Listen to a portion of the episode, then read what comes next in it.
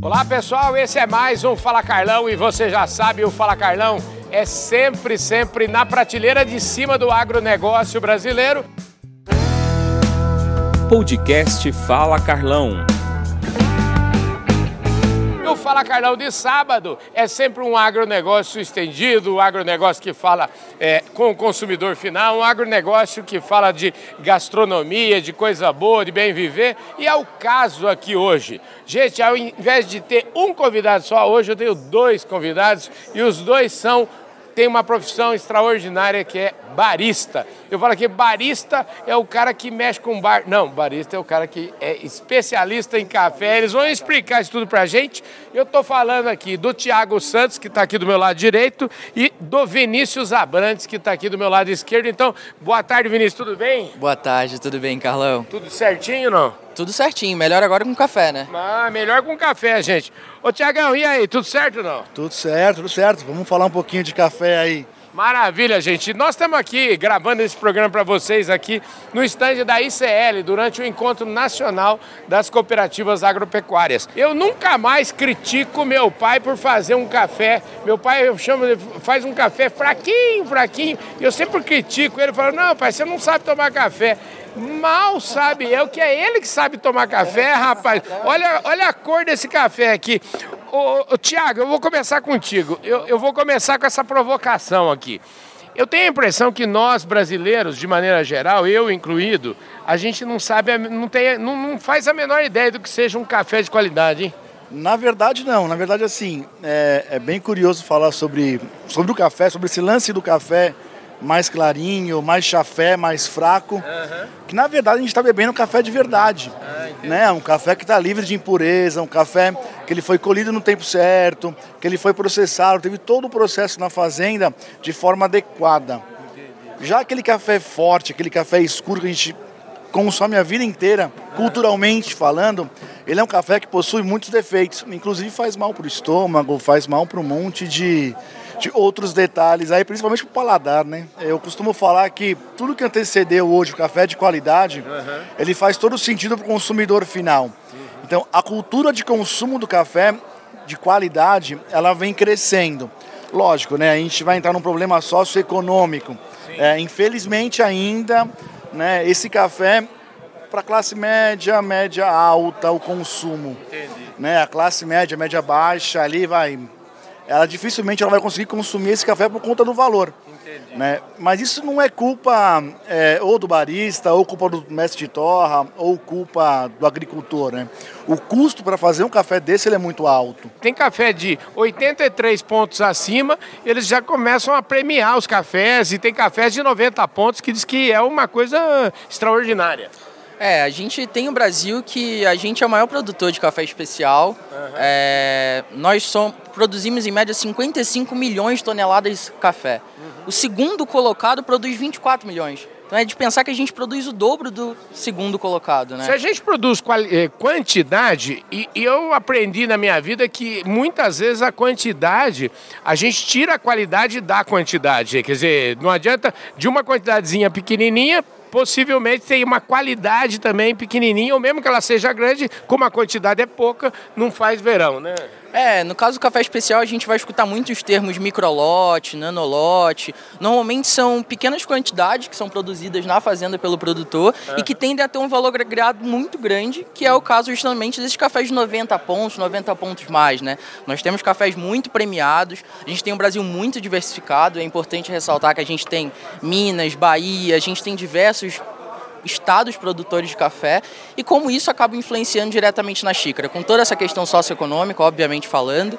E são cafés que, obviamente, se pudessem chegar à mesa de toda a população brasileira, além da questão do paladar, agregaria muito mais saúde para todo mundo. Porque é importante o produtor saber, né? Um café de 83 pontos parece que já está paga um, um ágio, né, paga um, um bônus para o produtor de em torno de 10%, o que é bastante significativo, né? É bastante significativo. Como a gente falou, tem toda uma questão de custo de produção, obviamente, envolvida no processo. É por isso que um pacote de café de 500 gramas custa um valor X e de café especial, metade desse pacote, em média de 250 gramas, uhum. costuma cobrar o dobro desse valor. Entendi. Mas, obviamente, há um processo de cuidado na colheita, a mão de obra, é importante a gente falar sempre do produtor, mas é legal a gente falar também que há outras pessoas envolvidas nesse processo. Se não fosse a mão de obra do campo, através de uma colheita seletiva, uma colheita manual que exige somente grãos maduros, esse ápice da maturação ele é retratado nessa xícara que a gente toma aqui.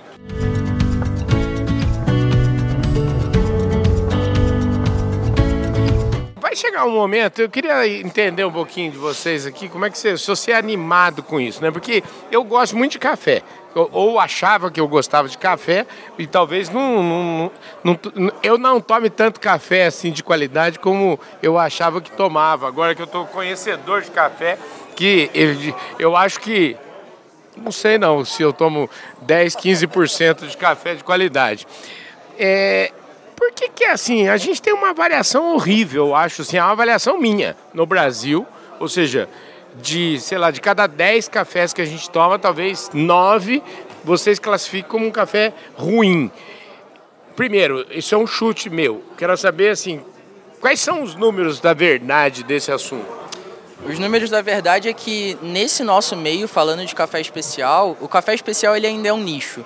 E é por isso que a gente bate muito na tecla sobre educação do consumidor. Isso é uma coisa que tende a agregar para a cadeia, né? É, se a gente pegar das 55 milhões de toneladas de saca de café é, produzidas, lembrando que isso não é um valor fixo, a gente depende da mãe natureza, então há anos que vai ser maior, há anos que vai ser menor, 12% desse total corresponde a café especial. Então olha que número pequeno, olha que nicho ainda. E de que maneira que a gente consegue fazer com que esse nicho ele aumente, ele deixe de ser nicho, com todas as dificuldades socioeconômicas que a gente já havia comentado. É justamente trazendo valor no conhecimento é agregando valor para o consumidor final para que ele entenda a importância disso e fazendo toda essa analogia com outros alimentos. O café também é um alimento. Então a importância, a valorização do pequeno produtor, isso são meios de conseguir trazer esse produto à mesa de maneira mais democrática, eu diria. A gente precisa também, na verdade isso passa também, quanto mais, dá para dizer o seguinte, quanto mais rico, quanto mais é, vamos dizer, poder aquisitivo, melhor o café ou isso não é verdade? E aí eu queria saber de você o seguinte: qual é o país que a gente que, que é referência no consumo de café? Você sabe? No consumo de café, o Brasil é uma grande referência. O café como um todo, tá? Então vamos falar no geral. Então você tem Brasil, você tem Estados Unidos, que são grandes consumidores de café. Mas e nesse tipo de café? Quem que é o grande consumidor de café de qualidade? Olha, a Europa. A Europa, eu acho que ela está nesse caminho já há um pouco mais tempo que o Brasil. Então, alguns países aí como Grécia, por exemplo, Austrália, são países que já trabalham com esse consumo de café especial antes de nós, né, essa cultura de trabalhar com café especial. É, lembrando que assim, o Brasil ele não consegue trazer a matéria-prima, o café verde, para dentro. Né? É proibido por lei. Nós só conseguimos trazer a matéria-prima já torrada. Né? Então, existe no Brasil uma lei que proíbe isso. Lá fora do país, em outros países, isso não acontece. Então, um exemplo, a Austrália. Ela consegue comprar cafés da Etiópia, Panamá, do México, de qualquer, do Brasil, mas nós não conseguimos ter acesso a esses cafés que são perfis sensoriais bem diferentes que nós temos aqui. Então, esse já é, já é um caminho. Né? Nós só consumimos café especial dentro do Brasil, cafés brasileiros que é um mercado pequeno ainda. Né? Então, fora do país, o acesso é muito mais fácil. Não só do café, mas de todo o material que se precisa para extrair um bom café. Quando a gente fala em café, é, a matéria-prima ela é a base de tudo. Mas é como eu costumo brincar. Não adianta meu pai me dar uma Ferrari se eu tenho 13 anos não sei dirigir. Entendi. Então, além de ter o café especial, eu tenho que ter o conhecimento próprio para tirar o melhor ou seja no expresso, num filtrado, para tirar o melhor resultado na xícara do que foi colhido lá atrás, o que foi torrado pelo mestre de torra. Então, fora do país, Europa principalmente, ela já tem um consumo de cafés especiais aí um pouco mais avançado do que a gente, por uma série de fatores, esses que eu citei agora. Esse é um dos, existem vários outros também. Aí a conversa é longa, dá para a gente ficar aqui até Maravilha. Escuta, para fechar aqui a nossa conversa, queria saber o seguinte: vamos imaginar que a gente vai voltar aqui ter essa prosa aqui 10 anos. O que, que você espera falar aqui? Que, que avanços que você espera aí nesse horizonte? Bom, a primeira coisa eu acho que é essa democratização do café especial. Acho que hoje em dia a gente tem muitas associações que impulsionam essa melhora, inclusive no campo para o produtor, e a gente fala através de uma estrutura, através de um trabalho de agrônomo mais especializado e mais focado, estando junto ali durante o processo de colheita, pré-colheita. É importante destacar também que o café, ele não é só durante a colheita, a gente tem um, um trabalho muito grande de pré-colheita, de solo, de adubação, de acompanhamento realmente daquele dos nutrientes que estão sendo elaborados ali no, no solo solo, mas a perspectiva é que haja avanço, é que a gente tenha um consumo muito maior, é que a gente tenha acesso ao conhecimento, que seja também de maneira democrática, para que os baristas, para que mestres de torres e pessoas que estão envolvidas em toda essa cadeia consigam perpetuar essa informação para o consumidor final e que a gente tenha cada vez mais o Brasil, como aconteceu num campeonato mundial sendo representado, é um nicho também à parte dentro do café especial que tende a potencializar mais ainda a nossa profissão, além dos concursos de qualidade envolvendo o produtor. Maravilha, Tiagão. E aí, e você? Daqui 10 anos, que prosa que você vai trazer para nós? Ó, eu fiquei pensando aqui muitas coisas. Uhum. Eu acho que a valorização da profissão é um caminho que tem que ser trilhado, né? Ah, o barista hoje, ele, ele é visto como um, apenas um atendente, às vezes, muitas vezes um atendente, uhum. e não da forma literal de atender, né? Isso é a função nossa como barista na ponta ali do, do com o consumidor, né? É, então eu penso que a valorização do profissional é algo que eu gostaria de estar daqui a 10 anos é, falando que, olha, somos reconhecidos, é, somos valorizados, conseguimos, com o dinheiro que recebemos, fazer mais cursos, estamos ganhando melhor. Então eu acho que o que me, que me brilha os olhos é realmente a valorização do profissional barista é, como um todo, assim.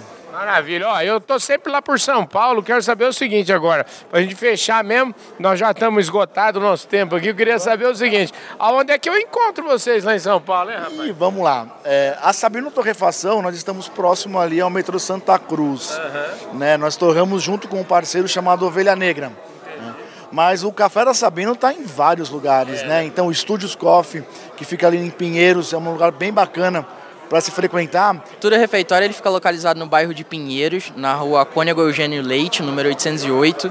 É uma torrefação de café especial, é uma padaria artesanal, um restaurante, tudo isso dentro de um antigo estacionamento abandonado, onde foram preservadas todas as pinturas do local e feito essa infraestrutura para que pudesse receber o consumidor.